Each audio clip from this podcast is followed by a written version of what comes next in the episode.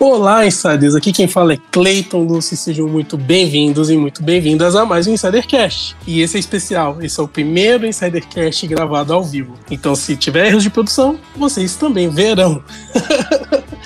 Hoje nós falaremos sobre um tema que eu adoro, sou apaixonado e sou muito suspeito para falar que são linguagem corporal, microexpressões e detecção de mentira. O ser humano pode se comunicar de diferentes formas. Uma das formas mais eficientes de comunicação é a comunicação corporal. Ela pode ser inclusive usada no ambiente de trabalho. Sempre é usada, tá, gente? É, é muito importante isso, a gente entender que muito do que a gente não fala, o nosso corpo fala. Então, nesse episódio a gente vai entender mais um pouco, tá? E quando essa linguagem corporal é bem aproveitada, pode ser motivo de sucesso, tanto para os colaboradores colaboradores, quanto para os próprios líderes que querem se comunicar melhor com seus colaboradores e também tem muita responsabilidade ao se comunicar com seus colaboradores. Mesmo que não prestemos atenção, 55% do que falamos é expresso por linguagem corporal seja postura, gestos e olhares, principalmente olhares. Eu tô lembrando de algumas coisas aqui e por isso eu tô rindo, tá, gente? Mas não se preocupe, a gente vai conversar muito sobre isso. A menor parcela cabe às palavras, 7%. Segundo estudo do estudos de Albert Menrabian, professor de psicologia da Universidade da Califórnia, dos Estados Unidos. A entonação chega a representar 38% do que é comunicado. Mas como a linguagem corporal no trabalho, seja ela no ambiente físico ou virtual, pode ser vantajosa para você ter sucesso. E sobre esses e outros assuntos nós vamos convidar, nós vamos conversar hoje no Insidercast. E eu tenho aqui o especialista na área. Ele se chama Marcos Roberto, é meu amigo. Ele é especialista em linguagem corporal, microexpressões faciais, detecção de mentira. Já treinou milhares de alunos, inclusive eu. Ministrou várias palestras em escolas de negócios e MBAs. Também ministra, ministra cursos de palestras para o GAT, BOP, COI, Polícia Civil, Polícia Federal e Exército. Marcos Roberto, seja muito bem-vindo ao Insidercast e muito obrigado por estar nos convite. Bom, obrigado pelo convite. É uma grande honra participar aqui e o nosso, meu foco, meu objetivo aqui com vocês é um bate-papo e compartilhar o conhecimento. Eu estou aqui, o que vocês quiserem, estou aqui, à vontade. E também, como sempre, nós temos duas pessoas maravilhosas aqui no Insidercast. Fábio Oliveira, de onde que você está falando hoje? Tudo bem? Opa, Cleiton, direto aqui de Oz, né? Não poderia deixar de ser. Estou ligando aqui minha nave nesse Insidercast que é super especial. Estamos ao vivo com o Marcos Roberto. Que alegria! Estamos quase chegando aos 100 episódios aqui no Insidercast. E, como não poderia de ser, a gente tem também aqui a Bárbara Rodrigues. E aí, Bá, tudo bem aí por aí? Oi, Fá! Oi, Marcos! Oi, Clayton! Oi, Insiders! Sejam bem-vindos ao vivo, o nosso primeiro Insidercast ao vivo em áudio e vídeo. Sejam bem-vindos. Eu confesso que eu estou extremamente nervosa. Já brinquei aqui com o Marcos no bastidor que ele vai detectar várias microexpressões de ansiedade, de medo, de nervosismo, porque é muito especial esse episódio porque é um tema que eu gosto bastante e principalmente a gente está ao vivo com vocês. Sejam muito bem-vindos mais uma vez. E para começar, eu já tenho pergunta para o Marcos. Marcos, conceitua para gente qual que é o conceito de comunicação não verbal. O que, que é a comunicação não verbal? Bom, Bárbara, boa noite. O que é a comunicação não verbal? Falando assim, muito simplesmente, tudo que não for verbal. A comunicação não verbal dá para você detectar e tirar mensagens disso pela face, pela linguagem corporal, por gestos de mãos, pés e pernas, movimentos de cabeça e também pela escrita. A comunicação não verbal ela está presente também na armação do óculos, na hora de você fazer um perfilamento no ser humano, na armação do óculos, na forma da barba que a pessoa, o indivíduo está usando, a roupa, o relógio, que nós chamamos de linha de base. Isso é a comunicação não verbal, é você conseguir tirar informações do indivíduo ou de um grupo de indivíduos que está à sua frente sempre o quê? Tomando vários cuidados na hora de você detectar, porque toda vez que você vai utilizar a comunicação não verbal, você não pode ter o quê? Julgamentos. E isso é a comunicação não verbal. Marcos, eu queria saber de você uma coisa super importante aqui, ó, que a gente anotou aqui. Quais são os componentes da comunicação não verbal? Você pode conceituar para gente? Sim, sim, Fábio, posso sim. Primeiro, a comunicação não verbal. A gente tem que atingir o primeiro nível da comunicação não verbal, que seria o quê? a face do ser humano. Porque na face do ser humano, você tem uma coisa chamada microexpressão e macroexpressão facial. É dentro da microexpressão facial que você tem a verdadeira emoção daquele indivíduo, daquele ser humano. E a macroexpressão facial é onde as pessoas conseguem manipular, colocar uma máscara social e cometer o quê? Uma ocultação de informação. Logo em seguida, você faz uma ligação uma ligação, o quê? Uma junção com a linguagem corporal. Por quê? Porque o primeiro canal de comunicação não verbal é a face, dentro das sete emoções. Qualquer emoção que o indivíduo vá vivenciar, ela vai vivenciar pelo cérebro, o cérebro vai levar inconscientemente, os, os vão mexer inconscientemente os músculos faciais, formando aquela emoção dentro daquele contexto, dentro daquela linha de base. E isso vai acabar o quê? Refletindo na sua linguagem corporal, refletindo na sua linguagem corporal. Em que? Em posturas, gestos, e em vários outros modos de andar, que nós chamamos de cinésia, os movimentos do corpo, e etc. Eu, particularmente, só confio na comunicação não verbal, porque você consegue manipular o verbal 100%. Marcos, e qual é a relação da comunicação verbal e não verbal? Bom, a comunicação não verbal, o que, que acontece? A comunicação não verbal, ela acontece muito inconscientemente. Então, se eu vivencio, por exemplo, o medo, isso vai ser demonstrado na minha face, certo? É um exemplo que eu posso dar assim bem simples, claro que no curso eu desenvolvo muito melhor isso. Então, o que acontece? Eu vivencio o medo. O medo ele vai aparecer como unidades de ação da própria fax, do mapeamento do professor Ekman, como eu compartilho no curso, e ao mesmo tempo ela vai refletir no corpo. Então, a pessoa que vivencia o medo, ela vai demonstrar muita atenção na face e no corpo muita atenção também. Já no verbal, o verbal, o que acontece? Eu posso vivenciar, no mesmo exemplo, o medo, mas eu virar para você, Cleiton, e falar assim para você: olha, eu não estou com medo, eu posso manipular o meu verbal 100%. Eu posso manipular meu verbal. Então, essa é a diferença da comunicação não verbal para o verbal. Hoje, os profissionais, donos de empresas, segurança pública e etc., é o que eu falo até para os meus alunos, é você prestar atenção na comunicação não verbal. Esse é o mais importante. Marcos, você já até antecipou um pouquinho a minha próxima pergunta, que é sobre a importância da linguagem corporal e das microexpressões no mercado de trabalho. É, você até começou a citar agora nessa sua última resposta, eu queria que você aprofundasse um pouquinho aqui para a gente, por favor. Bárbara, se você pegar uma empresa que precisa contratar pessoas de confiança para cargos de confiança, ou mesmo contratar pessoas, eu, por experiência dentro do nosso instituto, a gente dá muito treinamento para pessoas de recursos humanos, o famoso RH, e também para gerentes, etc. Por quê? Porque hoje você tem cargos e funções muito importantes dentro de uma empresa. E quando você é contratado para fazer entrevista com essas pessoas, o que, que acontece? Você tem que detectar a fraude. O que, que, seria a fraude? Muita gente pensa que a fraude seria o que ah, o cara vai desviar dinheiro, o cara vai cometer, por exemplo, espionagem de uma empresa para o concorrente. Não. É você contratar e tirar ma, maiores informações daquele entrevistado dentro de uma empresa e nisso você consegue o quê? Obter informações pelas emoções daquela pessoa pela linguagem corporal. O que eu falo muito para as pessoas é o seguinte, a comunicação não verbal evita muito de você colocar até pessoas com indícios de psicopatia. Eu já tive casos onde um setor de uma empresa, que eu não posso falar, um setor A de uma empresa para o setor B de uma empresa, está o quê? Desequilibrada. Aí que entra o nosso trabalho, a ciência do professor Paul Ekman, para detectar um homofóbico, para você detectar um racista, para você detectar um preconceituoso, para você detectar um usuário de droga, e para você, tanto seja droga lícita ou ilícita, e também um usuário de álcool, um assediador, moral um assediador sexual. Você consegue detectar isso numa entrevista.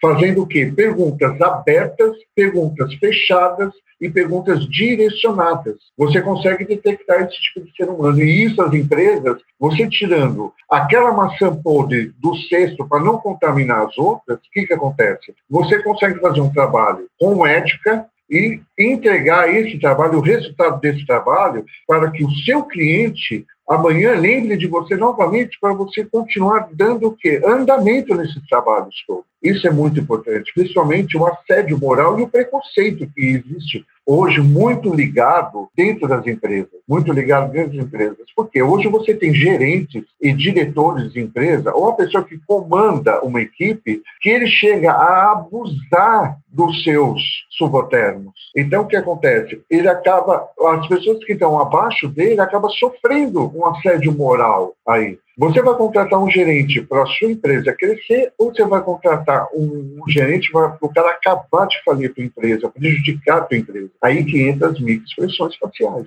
Aonde a pessoa não consegue, eu vou ser bem sincero para vocês, não consegue manipular. A pessoa não consegue simular. Então você pega, você faz vários testes, não estou falando de psicologia, não. Testes simples que eu mostro se a pessoa é um preconceituoso, um homofóbico, um racista. Você consegue ser um assediador moral ou sexual. Marcos, estou aprendendo tanto com você que é um tema que eu nunca tive acesso pela primeira vez eu estou tendo essa aula contigo. E a gente tem um público que é muito voltado para o mercado corporativo e a grande dúvida das pessoas na questão da linguagem corporal e a linguagem facial é com relação à entrevista de emprego. Ela passa a ser decisiva, né? Porque você está sendo avaliado frente a frente com o recrutador e ele está te avaliando não só o que você está falando, mas as suas expressões. Só que com a pandemia a gente tem um novo cenário das entrevistas online. Daí eu queria que você desse um exemplo exemplificação tanto para entrevista online quanto para entrevista presencial, como que as pessoas podem se portar melhor para passar confiança, para conquistar aquela vaga almejada? Bom, Fábio, você muito sincero com você. Aquelas pessoas que têm intenção de prejudicar uma empresa hoje, a pandemia veio para ajudar nas entrevistas online. Por quê? Porque é o seguinte, você tem o primeiro canal de comunicação à sua frente, que é a face. Então, o que eu digo a eles é o seguinte, seja você mesmo, mostre que você tem o quê? Carga de conhecimento, você tem o um saber, por isso que você está buscando a vaga dentro dessa empresa. Não tente omitir nenhuma informação positiva, mas se você omitir uma informação errônea, uma informação dissimulada, manipuladora ou mesmo uma mentira, o que, que acontece? A pessoa que tem o treinamento em microexpressão facial ou se torna um especialista em microexpressão facial, ele vai detectar.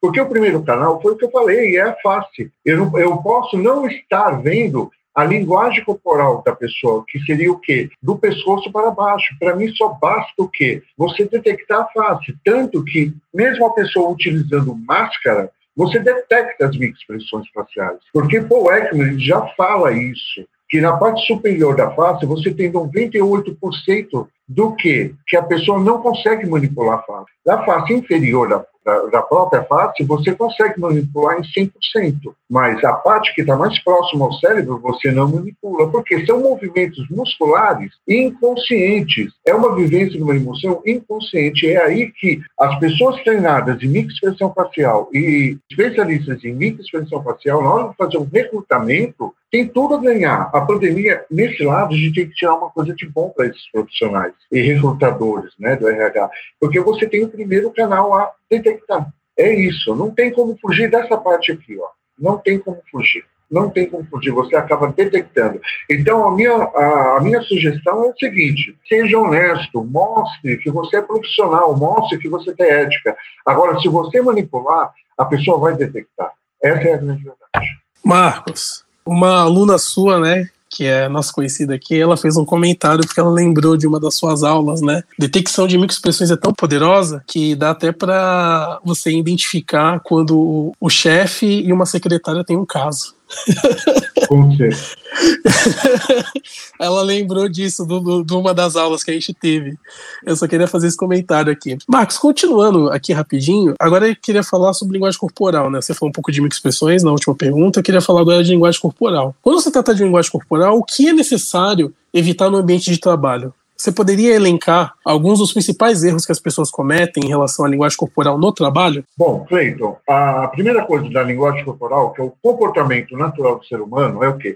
Todo mundo, na hora de fazer uma entrevista, na hora de ser chamado para conversar com um gerente, com um diretor, o professor Paul Ekman diz o seguinte, dentro da linguagem corporal, Paul Ekman, antes de tudo, Paul Ekman é o pai da ciência das microexpressões faciais, tá bom? E ele também estuda muito a linguagem corporal. Então ele diz o seguinte: não façam gestos o quê? Pacificadores. O que, que seria gestos pacificadores? Seriam gestos que, além de você se auto se pacificar, você acaba fazendo, fazendo o quê? Gestos agressivos. Evitem de falar, fazer gestos com, com a mão, com o indicador. Porque o indicador é um dedo, que é o dedo que manda. Quantas vezes você entrou no hospital, você vê uma foto assim, ó, de uma enfermeira? Quantas vezes você entra em casa e você olha para um filho e o filho está começando a querer uma discussão besta porque não quer fazer lição de casa, aí você acaba, nem utiliza o verbal, você acaba olhando fazendo assim, ó, vai estudar, você não precisa falar. Evitar de fazer o punho, o punho é muito hostil na hora de verbalizar. E outra coisa, todo especialista, todo treinador de microexpressão facial, ele sabe disso. A pacificação demonstra que na linha de base, no comportamento habitual daquele ser humano, acontece o quê? Que ele está o quê? Com a, vivenciando a ansiedade, o desconforto. Então, quando a pessoa vivencia o desconforto, vivencia a ansiedade, vivencia principalmente o pai desses sentimentos, que é o que? O medo, que, que acontece? Acontece que você começa a raciocinar dentro de um dos itens do nosso três cérebros, que nós temos o cérebro reptiliano, temos o cérebro emocional e o cérebro racional. O reptiliano, ele acompanha a gente da evolução. Todo aquele que sabe que, que tem medo de aranha, de cobra, etc. Temos o cérebro emocional, que é onde? É onde nós decidimos tudo emocionalmente. E temos o racional. Quem é que utiliza o racional? Infelizmente, não é muitas, muitos indivíduos que utilizam na hora de uma decisão o cérebro racional. A emoção ela está em 90% na decisão de qualquer fechamento de negócio, de contrato, de contratação. Você utiliza apenas 10% do racional, o resto é emocional. Então, evitar gestos agressivos também, muitos gestos agressivos. Que o gesto agressivo ele está ligado ao quê? Ao desconforto, à raiva. Porque você utilizando gesto agressivo, a pessoa que está à sua frente, o que, que vai acontecer? Ela vai falar: peraí, essa pessoa está debatendo comigo, essa pessoa está me enfrentando, ela está o quê? Querendo sobrepor em cima de mim, principalmente dentro da área corporativa. Isso é muito perigoso. Então, evitem fazer gestos pacificadores, que são gestos de automanipulação, aonde a pessoa vai, vai detectar em você, sem treinamento nenhum, que você está desconfortável, e gestos agressivos. Claro, existem outros gestos, mas aí né, aí está dentro dos cursos, né? Marcos, eu acho que tem outro gesto pacificador, pelo pouco que eu sei, você é o mestre aqui, que é segurar as mãos assim também, é para você se acalmar um pouco também, não é? Esse é um gesto que deve ser muito evitado, Bárbara, desculpa até te cortar, ela está se autopacificando. Nesse se autopacificando, demonstra o quê?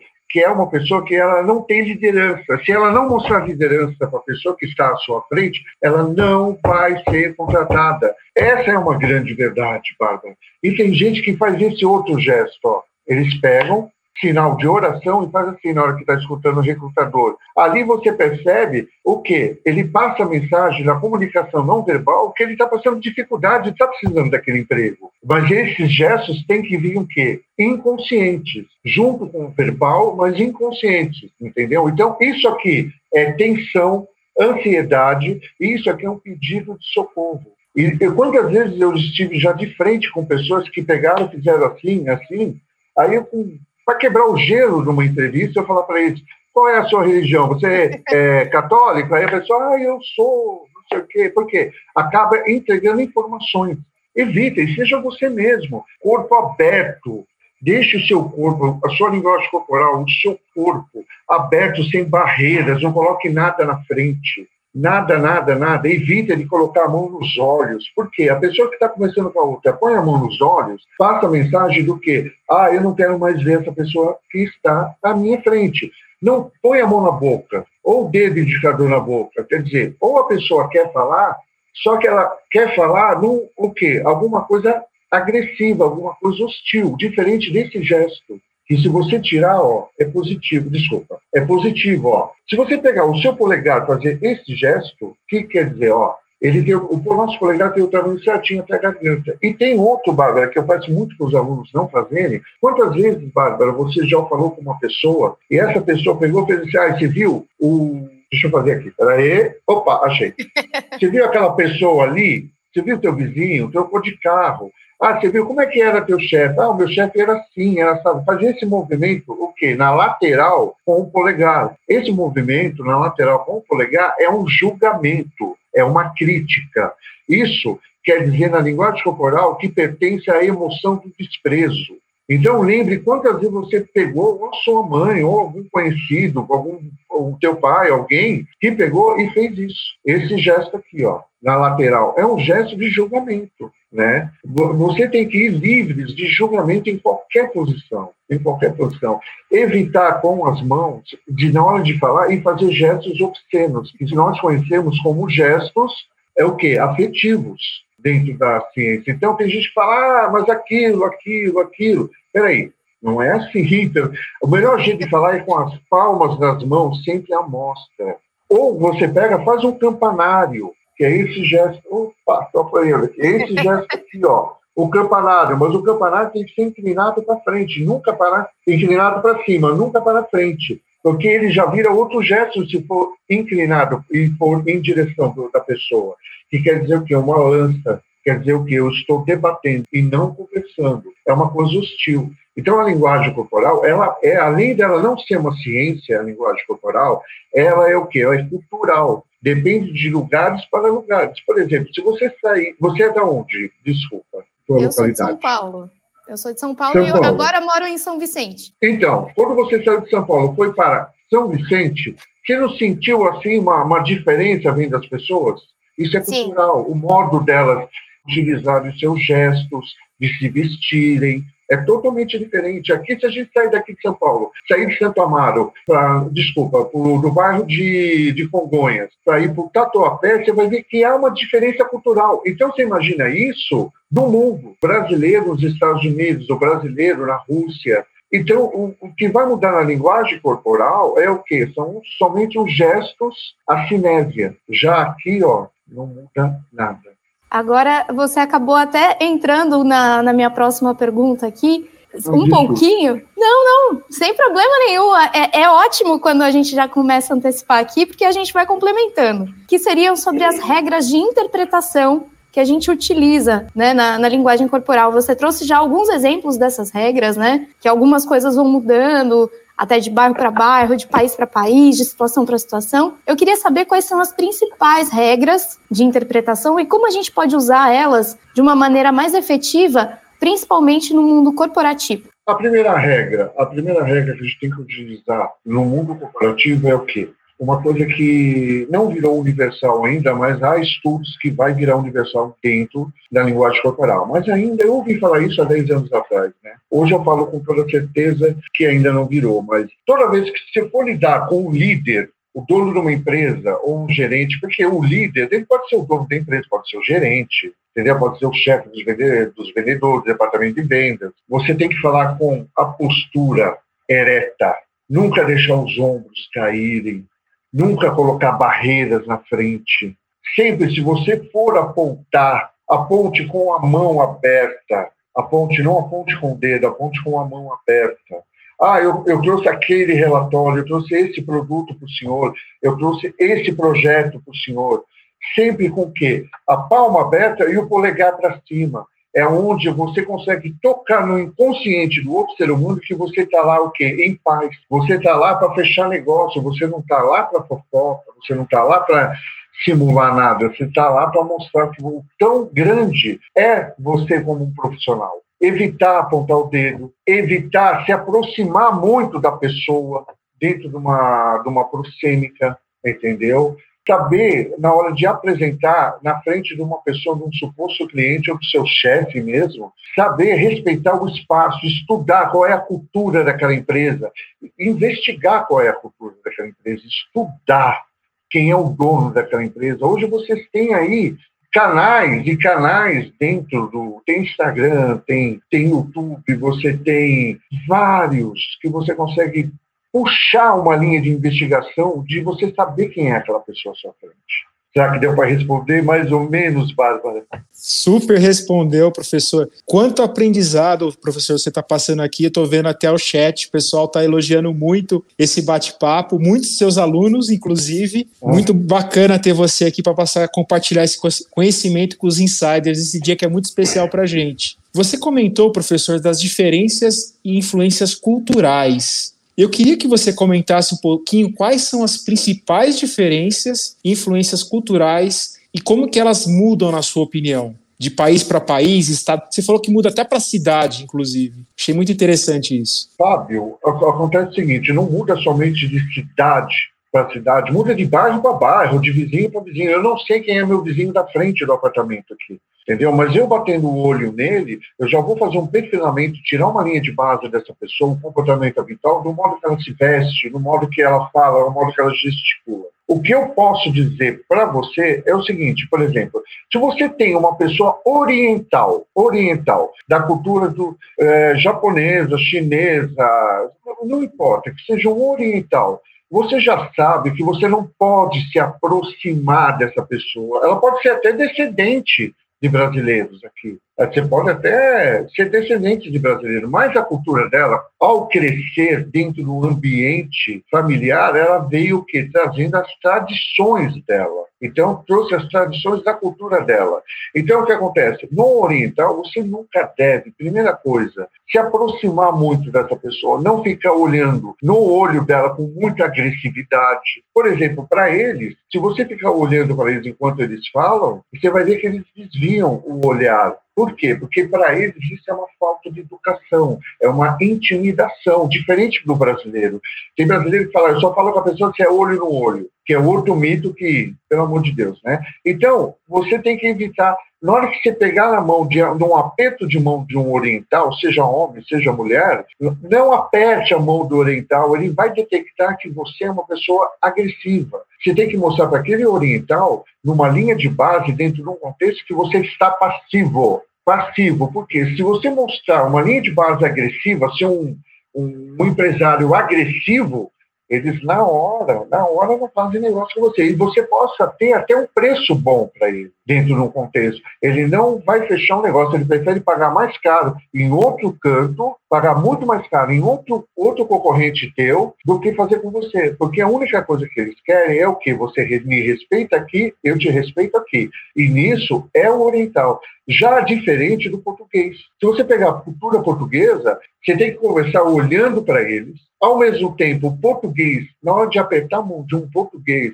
ele te aperta a mão esmagando a mão, porque o aperto de mão na Europa é o quê? É um sinal do que de confiança, é o primeiro contato que o cliente tem com outro ser humano. É o primeiro contato que todo ser humano tem com outro indivíduo. Então você pega o português, o português faz isso. E outra coisa, você pega a cultura portuguesa, eles não gostam, por exemplo, que você use palavras de baixo calão, palavrão. Agora você pega a cultura italiana, você pode falar palavrão, à vontade, à vontade. Eles não estão nem aí, eles vão compartilhar, vai criar uma empatia, entendeu? Vai criar uma empatia. Por quê? Eles, então é de cultura para cultura. Não tem como. Tem vários exemplos que a gente dá. A gente prepara pessoas de fazer um concurso público, a gente prepara pessoas para audiências dentro do nosso instituto, a gente prepara a pessoa para um uma entrevista de RH, até para depoimentos, entendeu? Interrogatório, a gente prepara dando consultoria nisso, entendeu? Ah, quem é o cara que vai te entrevistar? Vamos pesquisar qual é o grupo, qual é o setor, vamos, vamos saber daquela empresa. Se ele a cultura oriental, se ele tem um sobrenome português, entendeu? Depende, se ele é de Salvador, se ele é de São Paulo, se ele é de São Vicente. São culturas diferentes e você consegue puxar uma linha de base disso.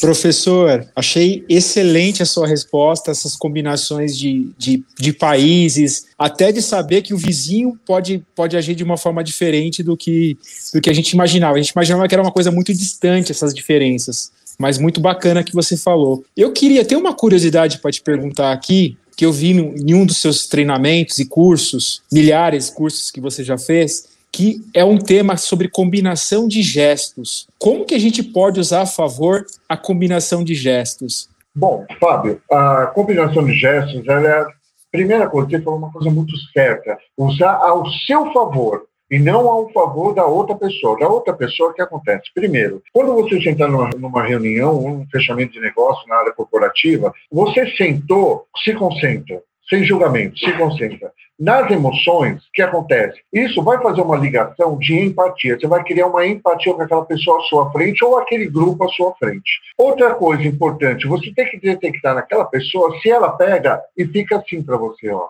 enquanto você está verbalizando o teu projeto, o seu trabalho. Na hora, quebra a linha de base dele, fala: o senhor está tá querendo falar comigo, querendo dar uma opinião? Quebra, será que não podemos tomar um café? Porque esse é um gesto agressivo, esse é um gesto de crítica. Ó. Se eu tirar a mão, ó, vira uma pistola. E, e, tem aquelas pessoas que têm mania de que na hora que você está verbalizando, a pessoa põe o dedo aqui, ó, o indicador, ou a própria, ou o próprio indicador assim, ou assim, você vê mais assim, né? No nariz ou abaixo do nariz. Quer dizer que ali você tem que mudar o assunto o mais rápido possível. É claro, você tem, você vai ver qual é a emoção que essa pessoa está efetuando naquele dentro daquele exato momento, naquele contexto, e fazer a junção com a linguagem corporal. Então a pessoa está com o dedo assim ou com o dedo assim, ó, quer dizer o quê? Quer dizer que essa pessoa o teu projeto, o seu orçamento não está agradando aquela pessoa, está cheirando mal. Aí o que acontece? Você detectando esses gestos, o que, que acontece? Para, pede um café, fala que vai ao banheiro. Quantas vezes eu fui para fechar negócio, eu percebi que o cara enfiava o dedo no nariz, não enfiava o dedo no nariz, né? mas colocava o dedo abaixo do nariz, aí eu falava, pô, preciso ir ao banheiro. O senhor pode, por favor, me indicar? Aí, se ele me indicar, se ele levantar da cadeira e me indicar apontando o indicador, eu estou vendo que ele não está gostando da reunião. Olha o conjunto que eu já, claro que eu preciso ver a, a, a face da pessoa, que é o primeiro canal. Agora, se a pessoa levantar e falar assim, olha, o senhor segue à direita, à esquerda, usando gestos o quê? Os gestos o quê? Emblemáticos, gestos que estão ligados ao verbal, que estão ligados à consciência, entendeu? São gestos o quê? Desculpa, não é emblemático, são gestos ilustradores. Se a pessoa tem os gestos acompanhando o verbal dela, eu vejo que está totalmente o quê? Positiva a minha reunião com aquela pessoa.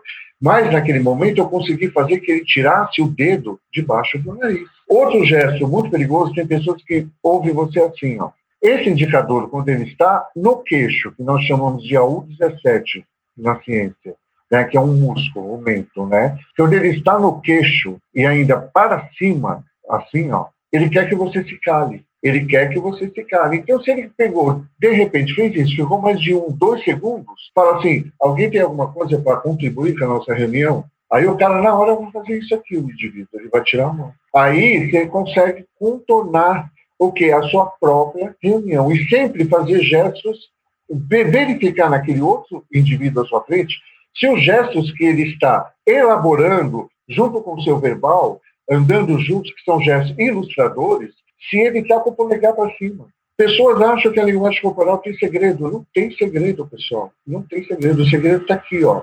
Se você saber decifrar a face, você decifra tudo. Até na paralinguagem você decifra depois. Ok, Fábio? Eu estava lembrando aqui das aulas do curso. Professor, agora eu quero falar sobre um tema que, que eu acho muito legal, que é as linhas de base. Você pode explicar para o pessoal o que é linha de base?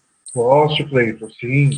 Linha de base, o que, que seria? Linha de base, Paul Ekman, ele conceitua a linha de base como o comportamento habitual do ser humano. Então, o que você vai analisar é, a primeira, é o primeiro contato, a primeira linha de base daquela pessoa. Porque muita gente tem a dúvida e fala assim, mas professor, eu tenho que detectar, por exemplo, o fulano, tal fulano, mas eu não conheço aquele fulano. Você não precisa conhecer, eu falo para os alunos. Você não precisa conhecer. Por quê? Tirar a linha de base, primeiro, se a pessoa tem o um treinamento ou é um especialista, e ele se dedica a isso, ele tira uma linha de base até em quatro segundos daquele indivíduo até em 4 segundos. O máximo que pode demorar é até 5 minutos de tirar uma linha de base. Então, o que acontece? Linha de base é o comportamento habitual do ser humano. Por exemplo, se ele está, esse indivíduo, que eu quero tirar a linha de base dele, ele está num, num contexto, num evento corporativo, eu não vou tirar a linha de base dele como avô, pai, como marido, como amigo. Eu vou tirar como linha de base de profissional.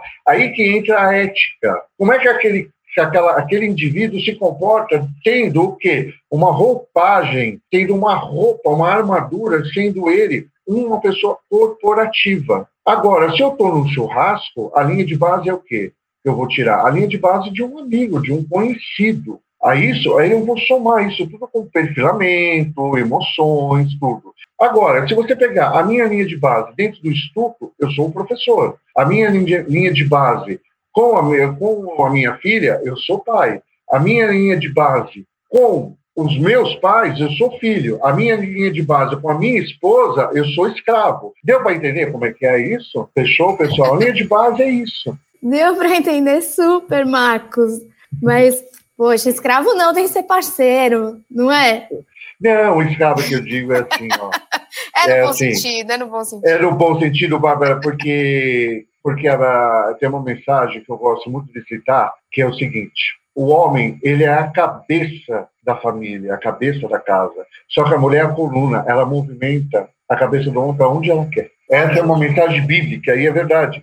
E sem as mulheres, nós não seríamos nada, apenas um rascunho. Poxa, obrigada pela parte que, que me toca de todas as insiders que estão nos ouvindo e nos vendo agora ao vivo também. Eu queria te fazer uma pergunta ainda nessa parte de contextuação, de contextualização, aliás. Quais são os tipos de linguagem corporal? A gente está falando bastante aqui das microexpressões, do corpo em si, mas eu queria que você é, exemplificasse um pouco mais para a gente e trouxesse ainda algumas outras explicações, outros exemplos, se possível. Eu posso te dar alguns exemplos, assim, a linguagem corporal. Se você pegar uma linguagem corporal de um profissional que seja o quê? Um PM, um policial militar, Tá? Você olha aquela linha de base, você vai ver que os gestos que ele efetua e as emoções que ele põe na face, você nunca vai ver medo. E sim, você vai ver sempre uma face de concentração, que são os mesmos músculos faciais que se utilizam na emoção da raiva. Você vai ver que a postura dele é sempre ereta, diferente da face de um, de um profissional como um médico. Né? O médico ele já tem uma face do quê? De tentar criar uma empatia com aquelas pessoas que estão à sua frente, diferente de um policial. O policial ele não cria empatia, ele cria distanciamento. Enquanto as coisas não estiverem claras para ele, ele tem um distanciamento. Qualquer autoridade é assim. Já se você pegar um médico, o médico ele tenta criar uma empatia com você. Então ele vai utilizar de gestos aonde ele cria essa empatia e você, além de criar uma empatia, você cria uma compaixão por aquele médico. E parece que você. É igual a mesma coisa com um psicólogo. Você acaba achando que você conhece aquele profissional há 10 anos, há 20 anos, entendeu? Já diferente de você criar uma empatia, igual eu falo dentro das empresas, né? Qual que é a linguagem corporal do dono de uma empresa? Ele sempre vai estar o quê? Uma armadura impenetrável. Ele não quer que você chegue nele. Por isso que ele coloca barreiras. Ele coloca um gerente, um, sub, um supervisor, um gerente, um diretor, um vice-presidente, até chegar nele. Então você tem etapas para chegar. E se você vê a linguagem corporal dessa pessoa, é uma linguagem corporal o quê? De uma pessoa dura? É uma linha de base de uma pessoa dura? Não, não é. É uma linha de base de uma pessoa insegura, por isso que ela coloca várias pessoas em posições, isso é eu estou falando dentro de uma ciência, tá? Várias pessoas de posições aonde quando chegar nele, aí sim ele vai te receber de braço aberto. É isso que eu quero dizer para vocês. Tudo vai depender de uma linha de base. Pode reparar, aquela pessoa que faz fofoca, aquela pessoa que tem o quê? A arrogância dentro dela, aquela pessoa que fala dos outros, que acontece? São pessoas que são infelizes, são pessoas inseguras. É isso que nós temos que detectar, afastar essas pessoas e o que? Antecipar os acontecimentos com essas pessoas, você afasta e só colhe o que? As pessoas boas ao seu lado, aquelas que vão somar com você. Aí que entra as emoções e a linguagem corporal. Repara se aquela pessoa ela fala com agressividade, mas é claro, você tem que utilizar da linha de base, contexto, bastante disso. Por que linha de base? A linha de base você vai conseguir investigar qual é a cultura, o que, que aquela pessoa está vivendo. Foi o que eu falei até agora um tempo atrás. Eu falei para você, depende do que? Do estado de humor da pessoa, das emoções da pessoa, dos sentimentos das pessoas. Isso tudo é onde entra aqueles três cérebros que eu falei. O cérebro reptiliano, emocional e racional.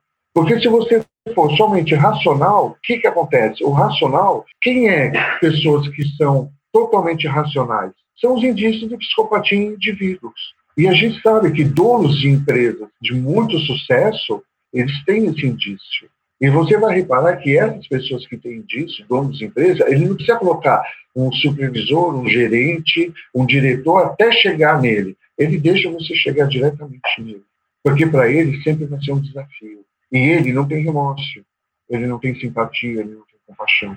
Por isso que aquele dono da empresa, se tiver que despedir 30, 40, 50 pessoas, ele faz isso sem consciência, ao mesmo tempo para colocar um temor naquela outra equipe dentro de uma metalúrgica, por exemplo, numa outra equipe, para falar, oh, você não trabalhar, vou te mandar embora. Deu para responder, Bárbara? Super, estou falando aqui em nome da Bárbara, super respondeu para gente. Nossa, estou muito feliz com esse episódio, estou aprendendo muito com você, professor.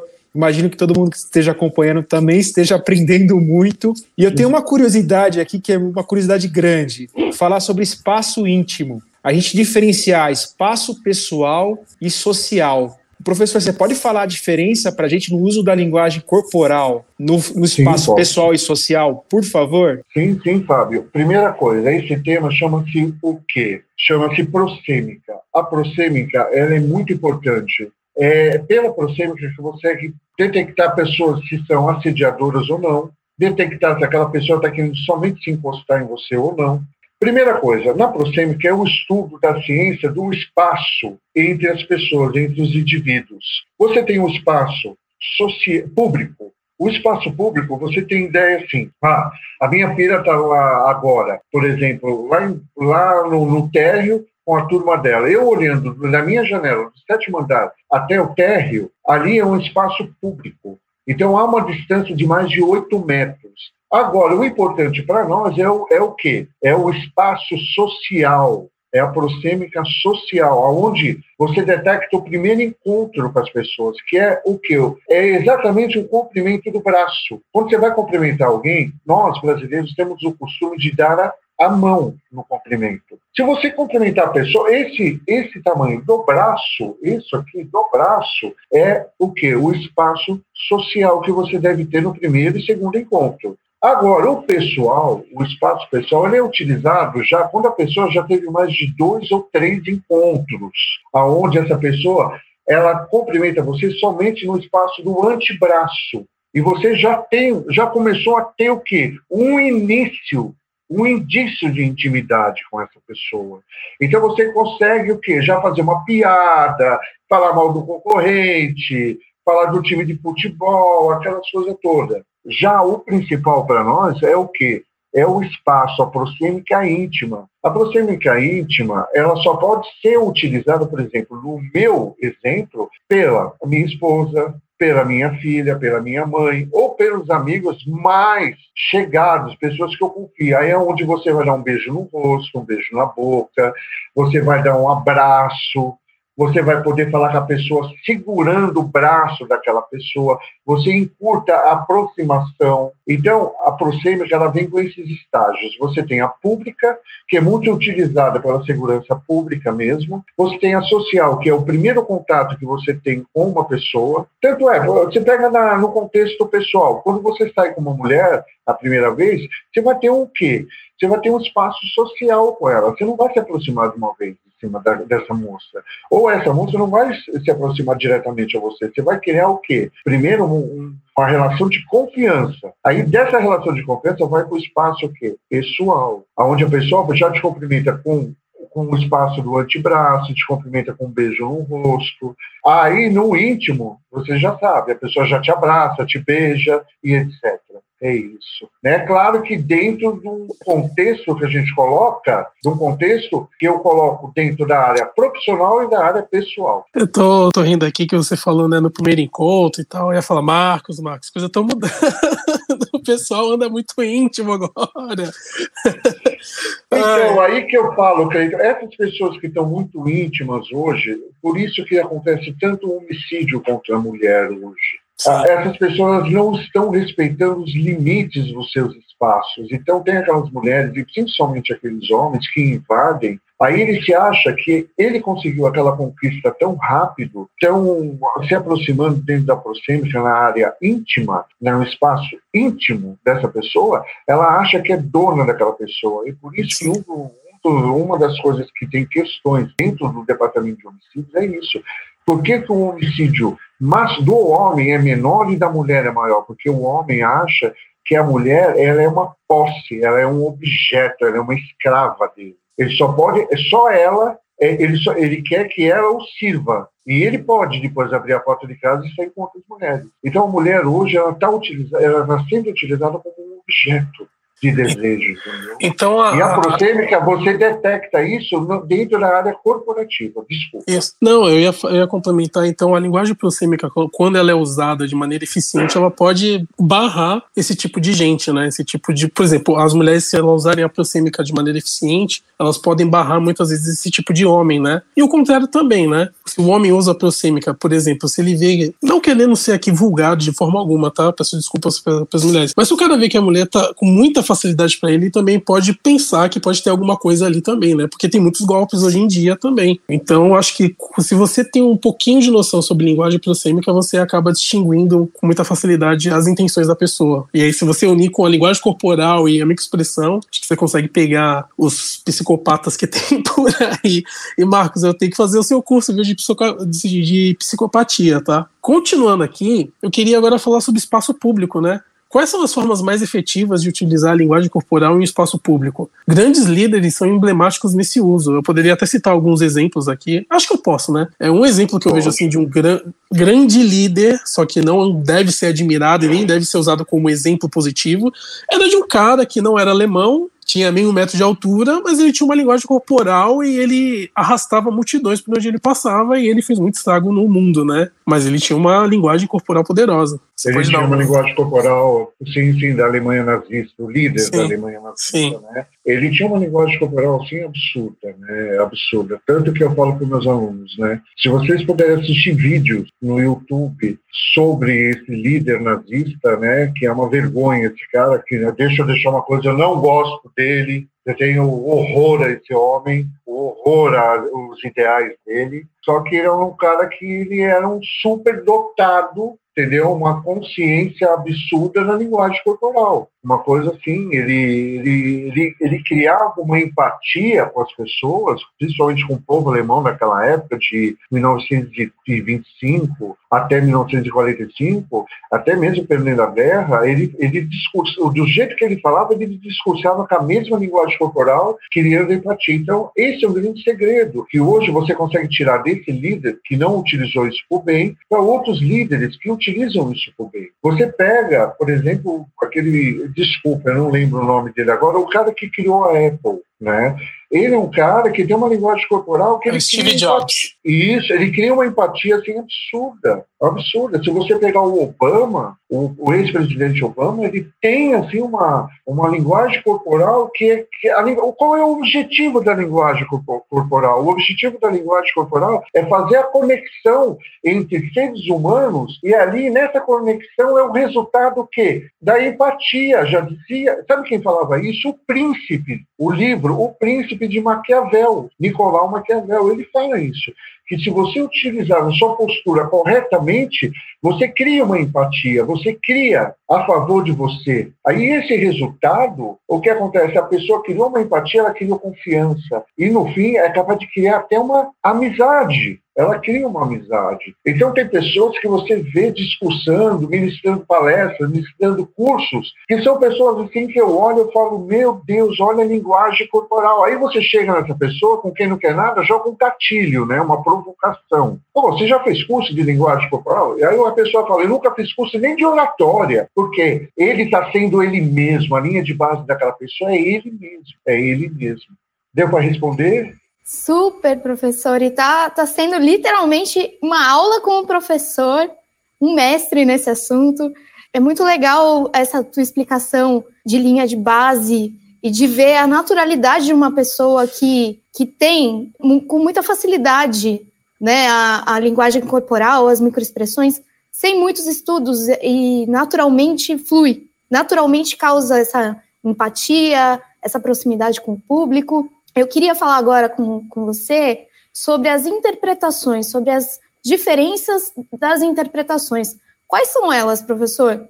A gente está falando aqui de naturalidade, acredito que seja um dos pontos que apareça essa diferença, né? Bárbara, para a gente poder detectar as diferenças, primeira coisa, na linguagem corporal, como a gente está dentro do contexto do conhecimento de compartilhamento da linguagem corporal, a gente tem que detectar se aquela pessoa está sendo mecânica, você vê se os gestos são forçados, são muito forçados aquele gesto. A pessoa para fazer aquele gesto, aquele gesto ela está em sofrimento. A gente tem que detectar isso. Agora, se a pessoa usa aquela linguagem corporal suave, aí é outra coisa. Só que, pelo amor de Deus, pessoal, não confundam linguagem corporal de, de pessoas para pessoas, são diferentes. Foi igual nós comentamos, né? Nós temos pessoas que têm a linguagem corporal já incorporada nela.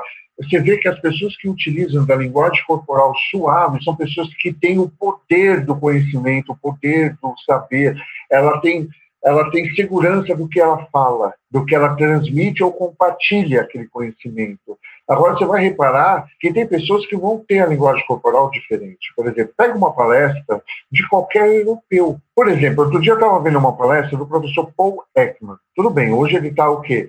com 87 anos para 88 anos. Ele é um senhor de idade.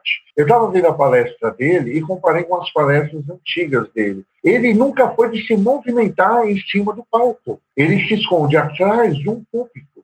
E ali no microfone ele vai relatando a experiência dele. Quer dizer, a cultura do americano é essa. Ele se esconde o quê? Na hora de, de uma palestra, na hora de. Quer dizer, não são todos, há exceções. Né? Você pega a palestra de, um, de uma cultura, por exemplo, de um oriental. O oriental ele vai fazer gestos, mas gestos assim, se ele fazer, ele vai, ser, ele vai fazer forçado aqueles gestos. Por quê? Ele vai. O que ele quer demonstrar é o quê? Somente uma postura confiante. Gesto você não vai ver nenhum oriental, na hora de dar uma palestra, uma conferência, nada.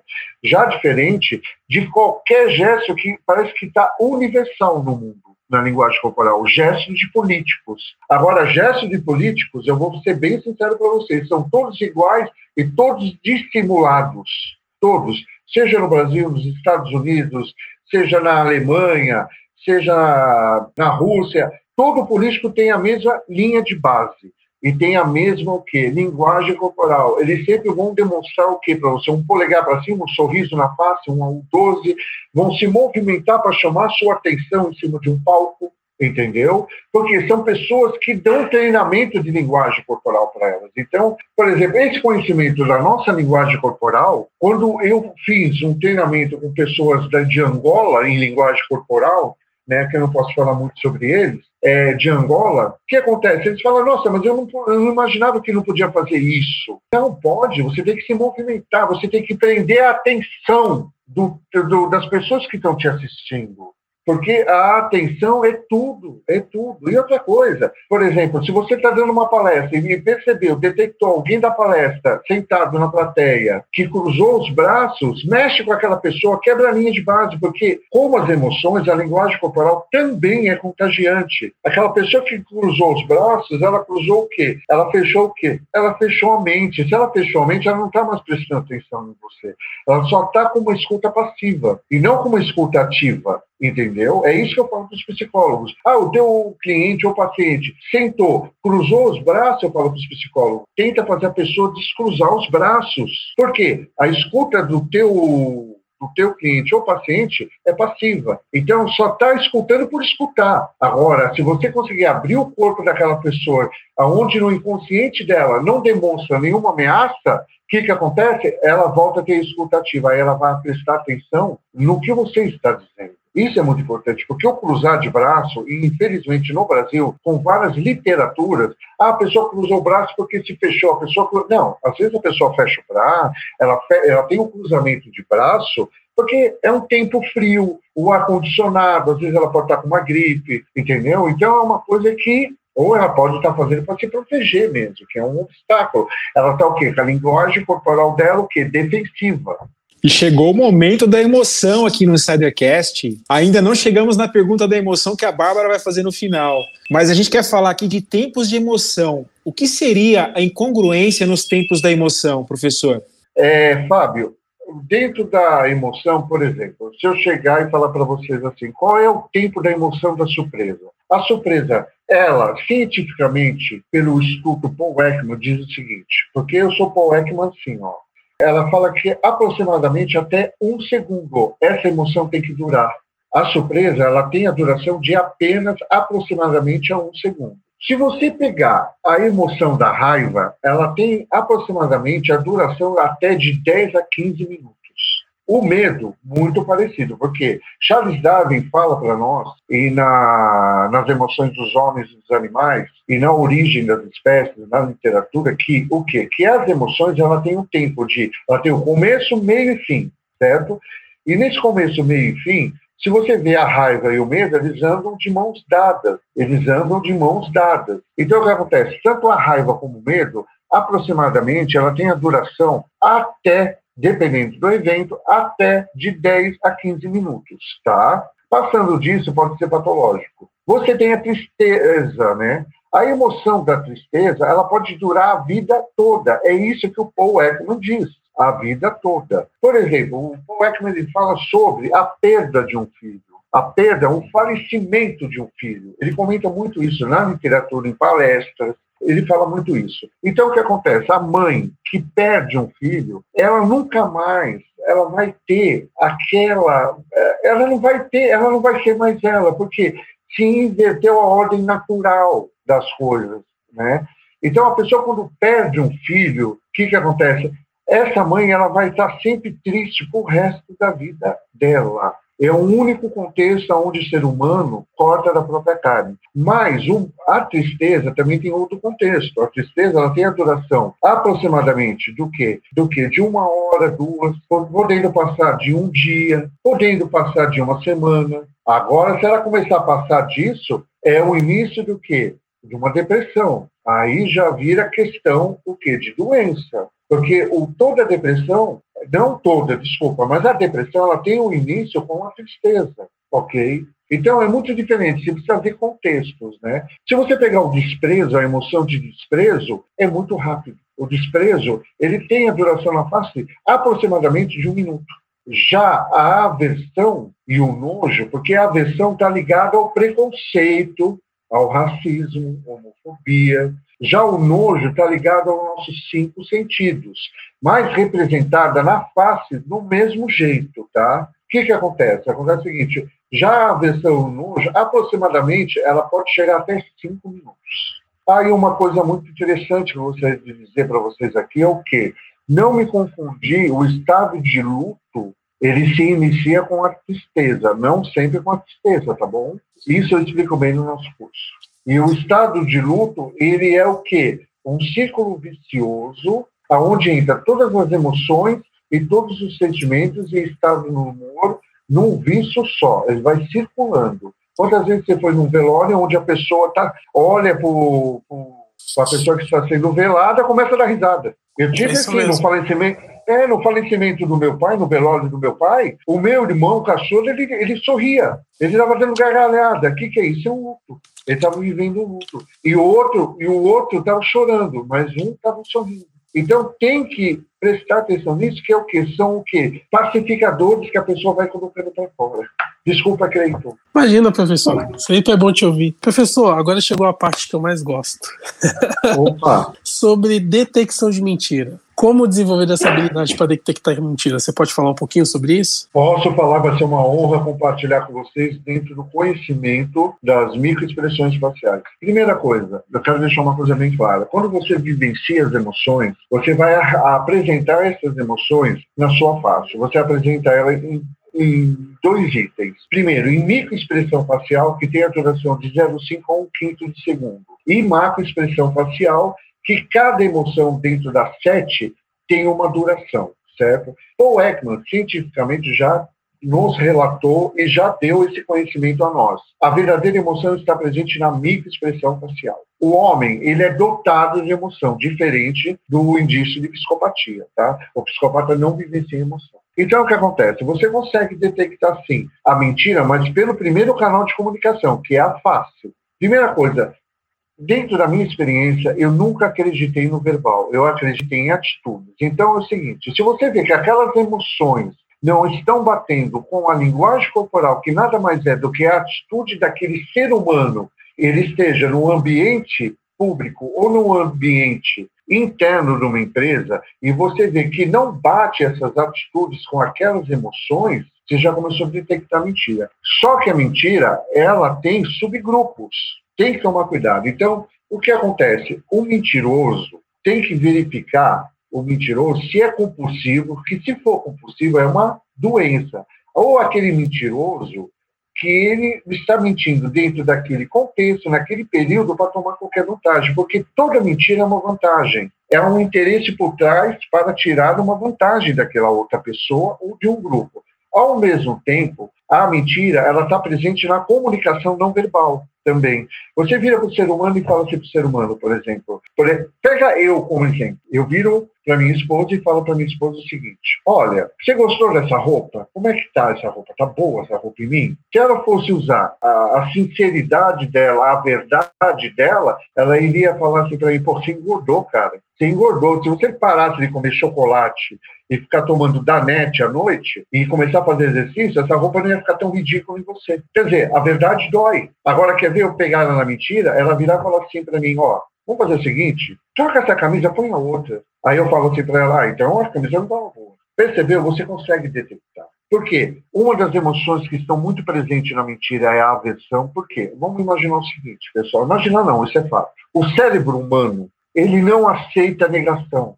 Então, para você elaborar uma mentira, você faz o seu cérebro trabalhar quatro vezes mais para elaborar uma resposta falsa, elaborar uma mentira, fabricar uma mentira e isso vai, vai ter um vazamento e você detecta esse ponto quente.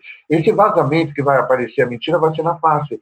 De repente a pessoa fala assim: olha, fui eu que fiz aquele projeto e mostra medo. Opa, alguma coisa está errada, porque o certo seria demonstrar o quê? Orgulho ou desprezo. Ó, fui eu que fiz o projeto e mostra o desprezo na face. Se a pessoa mostra tristeza, a gente tem que dar uma investigada aí. Será que ela copiou esse projeto da internet? Será que ela furtou essa ideia de um colega e criou que um sentimento de remorso? Por quê? Há movimentos também que é onde você detecta a vergonha e a culpa da pessoa e o remorso da pessoa dentro das microexpressões faciais. E isso conta na hora da detecção da mentira. Dentro da linguagem corporal, você consegue detectar o recuo que a pessoa faz, gestos de fechamento defensivos, o andar para trás, o movimento do pescoço para trás também. Outra emoção muito presente na mentira é o medo, é a tristeza e a aversão.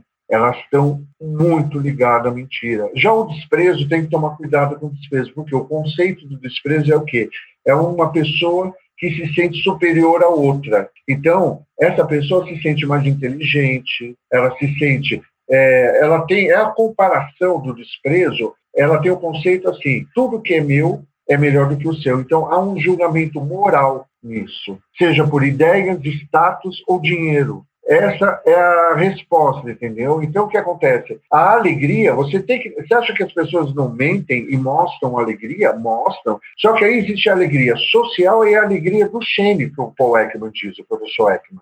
A alegria do Shane é a alegria, o sorriso, o sorriso do Shane e a alegria do Shane é o sorriso verdadeiro, onde a alegria social já é falsa. Então você tem que reparar se aquela pessoa sorriu, por exemplo, com o levantador do ângulo da boca. Ali, meu amigo, é perigoso, porque é o famoso AU13, o sorriso de coringa. Você tem também a máscara social, a pessoa que só sorri com 12. Ou sorri com 11, que é o sorriso da Mona Lisa. Então acontece o seguinte: detectar mentira é fácil, não é difícil. O difícil é saber por que, que aquele ser humano está mentindo para você. Porque a mentira ela tem subgrupos. Por exemplo, você vai no McDonald's da vida, aí você olha aquele sanduíche que eles estão apresentando ali para você. Na hora que você compra o sanduíche, abre, você vê aquele sanduíche todo murcho. Por exemplo, a mulher, o silicone. O silicone é uma mentira. A mulher não nasceu com silicone, ela teve que pôr o silicone. A tatuagem também é uma mentira. A pessoa não nasceu com tatuagem, ela colocou uma, uma tatuagem. Então, o que acontece? Você acaba acrescentando coisas, entendeu? Eu gosto muito de falar no meu curso do Paulo Ricardo, do RPM. Né? Que na minha época, o RPM, o Paulo Ricardo, ele era uma pessoa que tinha, ele não era um cara com os ombros, ele não era uma pessoa forte, grande. Então ele usava o quê? Aqueles casacos com ombreira, que parecia que ele era grandão. Isso é uma mentira. Então, uma coisa eu, eu sempre falo para os alunos, a mentira ela é necessária, saindo do contexto religioso. ela é necessária, porque a mentira ela é o que? Uma engrenagem da sociedade.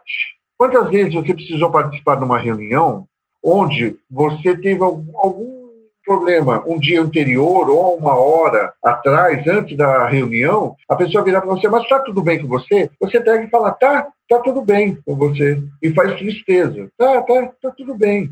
Eu vou participar da reunião. Ali ela está mentindo. Não está tudo bem. Então a mentira, ela tem que ter o quê? Uma sincronia. Ela é o quê? Uma engrenagem. Ela é, ela é necessária no ambiente de hoje, pessoal. Ela é necessária no ambiente de hoje tirando do contexto religioso, pelo amor de Deus, hein?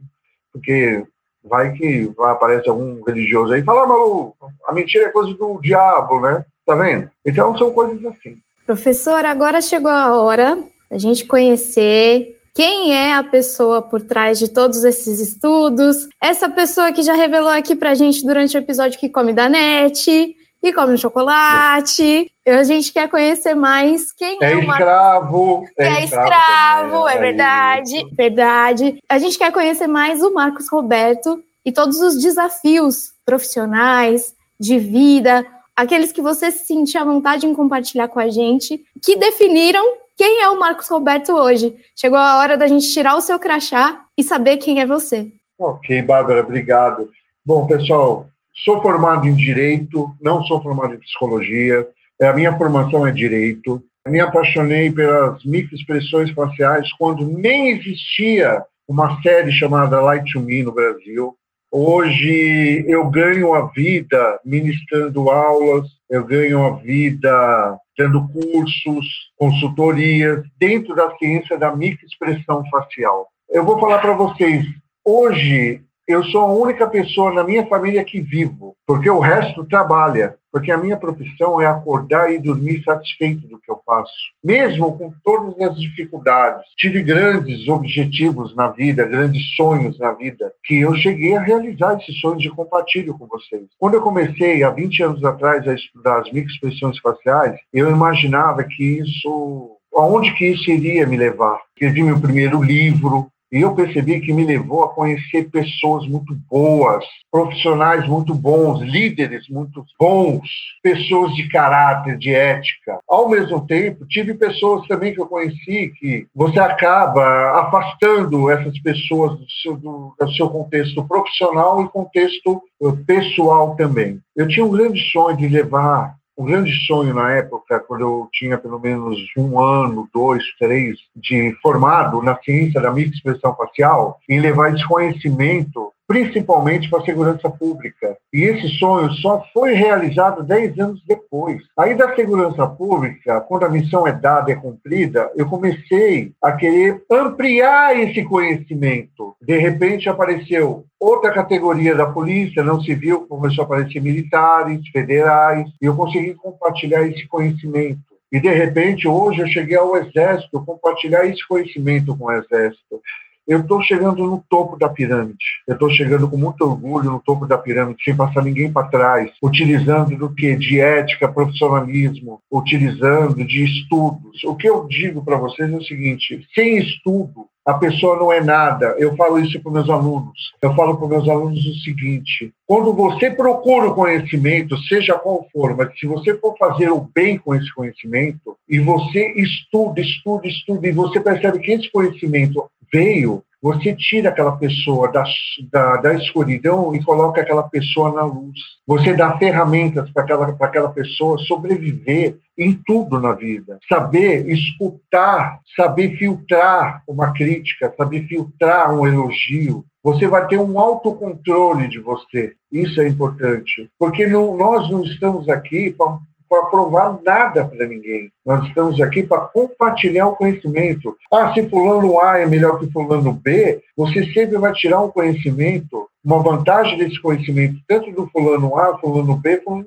C. Porque no meu meio, da minha, da minha profissão, existe muita essas críticas boas. O Brasil é enorme, São Paulo é enorme. Eu consegui atingir alunos da África. Eu, tô, eu tenho alunos na África, em Angola. Eu estou chegando no topo da minha pirâmide. E você vê que não há arrogância, sabe? Que há um compartimento, compartilhar o conhecimento, estudar, se formar, buscar o conhecimento. É isso. E o que eu posso dizer para vocês é o seguinte: eu só tenho que agradecer a Deus. Deus sempre está me enviando alunos, pessoas boas. Deus está tá me enviando profissionais bons, boas oportunidades de trabalho. Olha o Cleiton. O Cleiton é um amigo. O Cleiton foi uma pessoa que na época me incentivou muito. E eu guardo o Cleiton no coração. O Cleiton é uma pessoa que a gente ficou muito tempo sem se falar cada um do seu lado, mas não por brigas, e sim por cada um estar tá desenvolvendo o seu trabalho, o seu conhecimento. Olha o Cleiton, olha, às vezes eu falo para meus alunos, né, que eu tenho alunos que têm um conhecimento tão alto que eles precisam aparecer para, porque o conhecimento ele não pode ser de uma pessoa, ela tem que ser distribuída para melhorar a vida da gente. Às vezes ah, eu vejo alunos em sala de aula e falam assim, nossa, fiz um curso intensivo com o senhor, como eu recebi oito certificações, eu sou especialista. Eu falo, sim, você é especialista. Ah, só que eu não vou passar esse conhecimento para ninguém. Eu falo, ah, então você é um idiota. Eu falo, então você é uma pessoa que pensa, pensa pequeno. Você tem que compartilhar, sim, conhecimento, melhorar o ser humano, porque nós vivemos uma evolução do dia a dia. Esse sou eu. Eu sou o cara que começou com um sonho, comecei a trabalhar, entendeu? E veio a ciência da minha expressão. Estou aqui, hoje eu tenho meu instituto, a IBMF, Instituto Brasileiro de Microexpressão Facial, uma sede própria. Temos vários cursos, do curso de microexpressão até psicopatia, relações abusivas. Nós temos vários cursos, treinamentos. O que a gente quer fazer, qual que é o nosso papel no mundo? É compartilhar o conhecimento, ser ético. Esse é a IBMF, a equipe da IBMF. A equipe da IBMF é quem? Eu, a Flávia, Romário, o professor Romário, professora Roberta. Amanhã vamos ter futuros professores em Ribeirão Preto também. Então, são pessoas da cidade de Ribeirão Preto, são pessoas que, sabe, é, vamos, vamos compartilhar o conhecimento, vamos ser humanos. O que eu peço nos dias de hoje é ser, a palavra ser humano mesmo. Esse sou eu. Poxa, professor, até arrepiei aqui com as suas palavras. A sua humildade, pelo tanto de conhecimento que você tem, impressionante. A forma como você se coloca para passar a mensagem, nesse tom tão humilde, tão próximo. Muito obrigado pela tua presença de, aqui com a gente hoje no Insidercast. Muita gratidão por ter você com a gente. Para quem está ouvindo o episódio, a gente vai finalizar, mas antes eu queria que você desse um recado final para os insiders e deixasse também as suas redes sociais, os seus contatos. E quem está aqui com a gente assistindo, segura um pouquinho aqui que a gente vai depois fazer uma rodada de perguntas. Bom, pessoal, eu gostaria que vocês pudessem nos seguir no Instagram, IBMF, IBE, IBMF, desculpa, eu, até o Instituto Brasileiro de Microexpressão Facial, IBMF, no Instagram, no Facebook, no LinkedIn e também no YouTube. Visite nosso site, tá? Também nosso site ibmf.com.br e venha conhecer o nosso trabalho, venha conhecer, vamos mudar o mundo, vamos antecipar as coisas, vamos melhorar a vida das pessoas, vamos nos auto se proteger contra outras pessoas, que tem pessoas que vêm ao mundo com a missão de passar as outras para trás. Aí que está. A sua missão é me enganar. A sua missão é me enganar. Agora vamos ver se eu tenho a missão de deixar você me enganar. É isso que eu quero, entendeu? E com certeza você sai do meu curso detectando. Você sai do meu curso mapeando e detectando, tá bom? Temos vários cursos, tá? Gostaria de deixar presentes aqui. Temos curso de microexpressão facial aberto, temos o curso intensivo de microexpressão facial, temos o curso da linguagem corporal aberto, linguagem corporal intensivo, o curso de detecção da mentira, temos o curso As Emoções e a Psicopatia. Não falo do psicopata só serial killer, eu falo do indício de psicopatia, do nível 1 até serial killer, conforme a tabela, a escala de Hare. Temos o curso de é, relações abusivas, temos vários cursos, cursos de, de significados de tatuagem, de perfilamento, temos vários cursos. Durante todos esses anos, eu venho me desenvolvendo, evoluindo bastante, lendo bastante, para poder compartilhar o conhecimento. E segue aí o zap aí de quem quiser, 011 99699 0140 do Instituto IBMF. Ok? Obrigado. Obrigado, professor. Imagino que os insiders que estejam aqui até o, o final desse episódio tenham gostado bastante da presença do senhor. Foi uma honra e, assim, para mim foi de grande conhecimento estar aqui nesse espaço com vocês. Cleiton, parabéns aí pela indicação do professor. Bah, também foi uma honra estar com você aqui hoje nessa nave chamada Insidercast. Um dia muito especial para a gente nessa primeira live aqui no, no YouTube. Eu queria chamar a nave da Bah agora. Bah, tá tudo bem por aí? Tudo ótimo, Fá. Eu queria agradecer a tua presença, agradecer a presença de todo mundo que acompanhou com a gente aqui ao vivo e de quem está acompanhando depois, tanto no YouTube como nos agregadores de podcast. Muito obrigada pela audiência de vocês, insiders. E, lógico, agradecer ao professor. Você falou uma coisa, Fá, que para mim é muito simbólica, e o professor tem isso na, na característica dele ali, que é a humildade. Humildade para mim é sinônimo de sabedoria. E como o professor disse, conhecimento tem que ser compartilhado. Então ele se torna ainda mais sábio por compartilhar com todos nós esse conhecimento que ele trouxe aqui hoje, de um tema que eu adoro ficar fuçando aqui. Descobri até no bastidor que um dos canais que eu acompanho foi aluno do professor, que é o Vitor do Metaforando. Como é rico quando a gente percebe que há um conjunto da obra não é só uma microexpressão, não é só um gestual, tem todo o contexto psicológico, social, ambiental.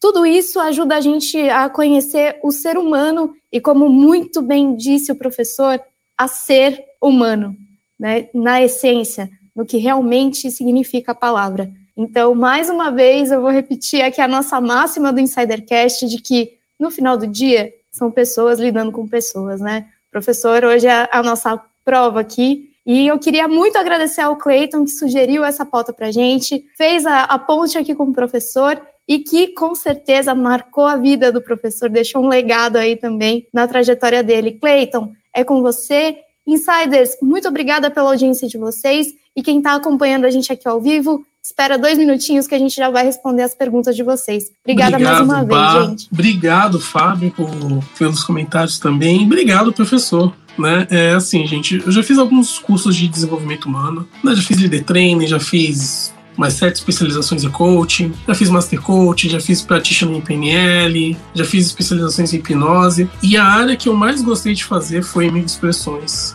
faciais, foi detecção de mentira e linguagem corporal com o professor. Porque, assim, ele, como a, a, acho que o Fábio também comentou isso, a Bárbara também comentou, cara, ele é, ele é um ser humano incrível, tá? Desde o primeiro contato que a gente teve, a acolhida que ele fez com, comigo, com a Raquel e com as outras pessoas que fizeram o curso com ele, foi sensacional, entendeu? E criou esse laço de amizade realmente, né? Tanto é que ele, eu, eu acabei fazendo ele para Santos dar uma palestra, a gente se tornou muito amigo durante esses anos todos. E assim, a gente se afastou um pouquinho, sim, mas não foi nada por, por ter brigado ou por coisas do ego. Simplesmente os caminhos eles se afastaram um pouquinho mas sempre um olhando um pouco o trabalho do outro, curtindo, comentando, falando alguma coisa. Você é meu amigo de verdade, Marcos. E assim, é muito legal ter amigos assim. E eu até falei no, no chat, né, que eu sou seu fã pelo trabalho que você faz e pelo ser humano que você é, porque você é uma pessoa, um ser humano incrível, tá? E, gente, vocês que assistiram, daqui a pouquinho a gente já vai responder as perguntas, tá? No ao vivo. A gente só vai finalizar o podcast para não ficar tão longo, mas foi muito bom. Gente, foi uma hora e meia de conteúdo. A gente respondeu praticamente acho que umas 20 perguntas em uma hora e meia. E com respostas de qualidade e com conhecimento que, se você quiser se aprofundar, procure o professor Marcos Roberto. Ele é um meu, ele é um profissional sensacional. É, na época que eu fiz os cursos com ele, já era um, um, dos melhores cursos que eu tinha feito na minha vida. Ele, durante a fala dele, durante o, o Insider Cash, ele mostrou que os cursos evoluíram, então eu vou ter que fazer reciclagens. Deixa a pandemia passar, que eu vou fazer reciclagem sim. E assim, eu quero fazer o de psicopatia. Eu já falei, eu sempre falava para ele, meu, faz o de psicopatia, faz o de psicopatia. na época não tinha, e agora eu acho que vai ter, e eu quero fazer também, tá, professor? Então, muito obrigado. E para finalizar aqui, para vocês insiders que chegaram até aqui, meu muito obrigado. Daqui a pouquinho a gente vai responder as perguntas pro pessoal do vídeo, mas para você que está nos assistindo, nos ouvindo, nós estamos em todas as redes sociais. Nós estamos no Instagram, arroba InsiderCast, nós estamos no LinkedIn, arroba InsiderCast. Se você tiver alguma dúvida, sugestão ou crítica, mande para o nosso e-mail, contato arroba insidercom.com. Gratidão por você que nos ouviu até aqui e daqui a pouquinho a gente vai continuar com o vídeo. E como sempre, nós nos ouvimos no próximo episódio. Tchau!